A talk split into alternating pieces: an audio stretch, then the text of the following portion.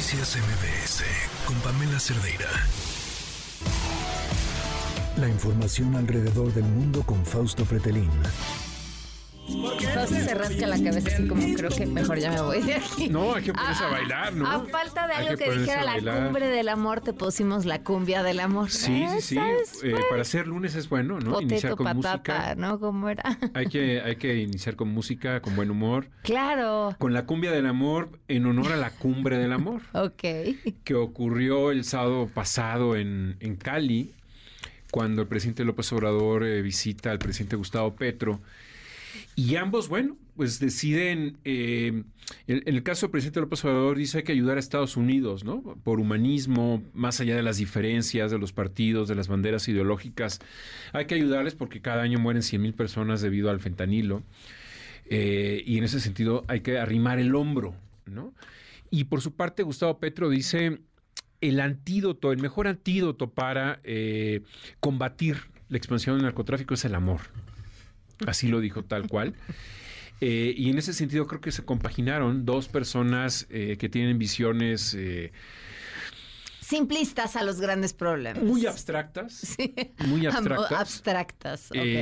motivacionales quizás. Ajá. Nadie pues eh, negaría que la educación es importante, es muy importante, por supuesto, y una educación con tema eh, co- contra el tema del consumo de eh, perdón contra el consumo de las drogas también es importante pero eso no es la solución No, se habló, si no me equivoco, corrígeme también, de un, de un enfoque desde un punto de vista de salud. El problema es que creo que nunca lo enfocan desde el punto de vista económico. Y mientras siga siendo negocio, sí y, y- y no a más forma de hacerle frente. en el caso del presidente López Obrador que tiene una visión conservadora Ajá. en temas de este No le digas así, se va a enojar. Bueno, pues ahí está, es demostrable, ¿no? Se puede demostrar que es una visión conservadora porque tiene una visión eh, punitiva contra el tema de la droga y, y- y no precisamente no aplica lo que él lo que él desea o lo que él dice ante el micrófono, ¿no? Es decir, que sea la educación y demás.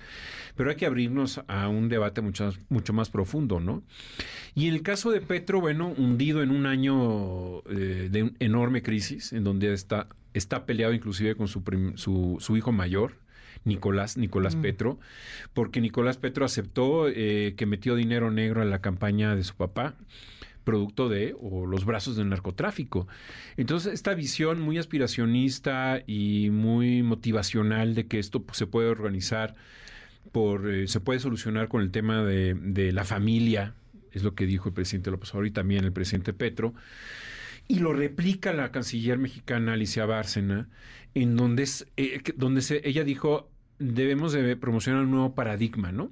Bueno, ya van casi cinco años de gobierno del presidente López Obrador. Ella acaba de llegar, sí, efectivamente, pero ya no puede hablar de nuevos paradigmas. Porque si algo ha aprobado o ha intentado aprobar el presidente López Obrador es no hacer nada al respecto, ¿no? Es decir, eh, mejor darle chamba a los militares en otros temas, en la construcción de aeropuertos, en, en- La en las operación de los aduanas, mismos, eh, sí. la operación de los mismos, eh, que por supuesto es muy, muy vulnerable. eh, creo que pues comete este, este grave error. Y bueno, la noticia es que salió a, a Colombia, salió a Chile. Y en Chile también el, presidente López Obrador, bueno, eh, antes de, Chile, si tú te fijas eh, en un discurso ah, em, con, el presidente Petro, sobre todo en redes sociales circula mucho, cuando Petro discute y, critica a los viejos políticos eh, colombianos de que se reunían con narcotraficantes eh, por la noche y por la mañana trataban de hacer leyes en contra del de el narco, ¿no? Eh, y habló del tema de los abrazos, ¿no? Y aquí, bueno, pues es un, un- un conflicto, o, o se le vio al presidente López Obrador un poco incómodo en el video precisamente por, Por los abrazos. por los besos y abrazos, ¿no? Sí. Que no ha solucionado, ¿no? Y, y en Chile, encumbrar a, a- a Allende tiene sus asegúnes, es decir, por supuesto que cualquier demócrata debe de criticar lo que ocurrió el 11 de septiembre del 73, un golpe militar que generó, eh, que motivó, ¿no? La, el suicidio de eh, Salvador Allende, presidente de Chile, a manos de eh, pues uno de los que era de sus militares, ¿no? Augusto Pinochet por supuesto también apoyado por Estados Unidos. Es la Guerra Fría, es la lucha del comunismo contra la libertad de Estados Unidos eh, y el terror que implica también imprimir por parte de Estados Unidos una política anticomunista en esta región que cometió muchos agravios, por supuesto, y uno de ellos fue la caída de, Allende. Pero tampoco se puede decir que Allende fue el paradigma de la democracia. Allende llegó a la presidencia bajo la Constitución de Chile, eh, casi con un empate técnico ¿no? con, la derecha. Eh, en ese momento la Constitución decía que cuando no se obtenía el 50% de los votos más uno, eh, quien decidía quién gobernaba era la Asamblea, es decir, Parlamento. Y sí, deciden ahí que, es, que sea Allende. Ese es un elemento que hay que considerar. Y otro elemento es que la propia, la propia coalición de izquierdas estaba muy fragmentada. Es decir, no era lo suficientemente revolucionario para hacer sus cambios Salvador Allende y era crítico, criticado, perdón, por parte del Partido Comunista y de la ultraizquierda y tampoco era lo suficientemente reformista como eh, algunos miembros de su partido lo proponían, ¿no? Entonces eh, eh, hay un debate ahí. El Che Guevara en su libro, en una de sus dedicatorias, dice a Allende, a quien intentaba llegar al mismo objetivo con otros medios, algo así, ¿no? Le dedica su libro. Sí, efectivamente el marxismo en ese momento era la lucha armada, era tomar las armas, y Allende es la vía del socialismo chileno. Eh, las grandes avenidas, los grandes cruceros que él pensaba y decía que iba a abrir en términos de democracia. Eh, pero también fue muy debilitado porque no supo eh, controlar una crisis económica que le estalló en las manos, producto también de malas decisiones económicas que en su momento tomó.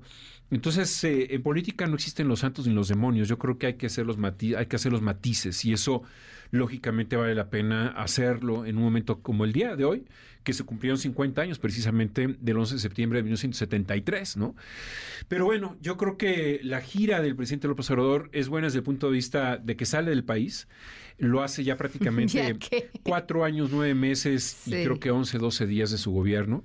Falta poco para que concluya. Y también algo muy importante, lo que no hizo el fin de semana.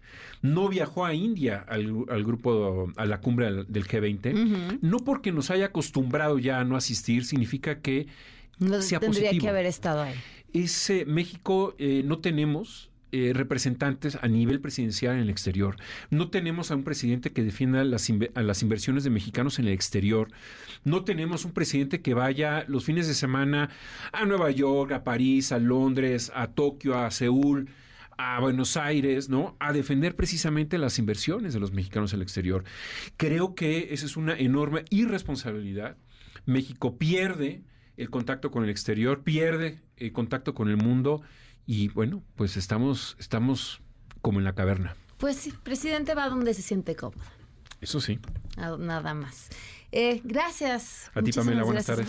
Noticias MBS con Pamela Cerdeira.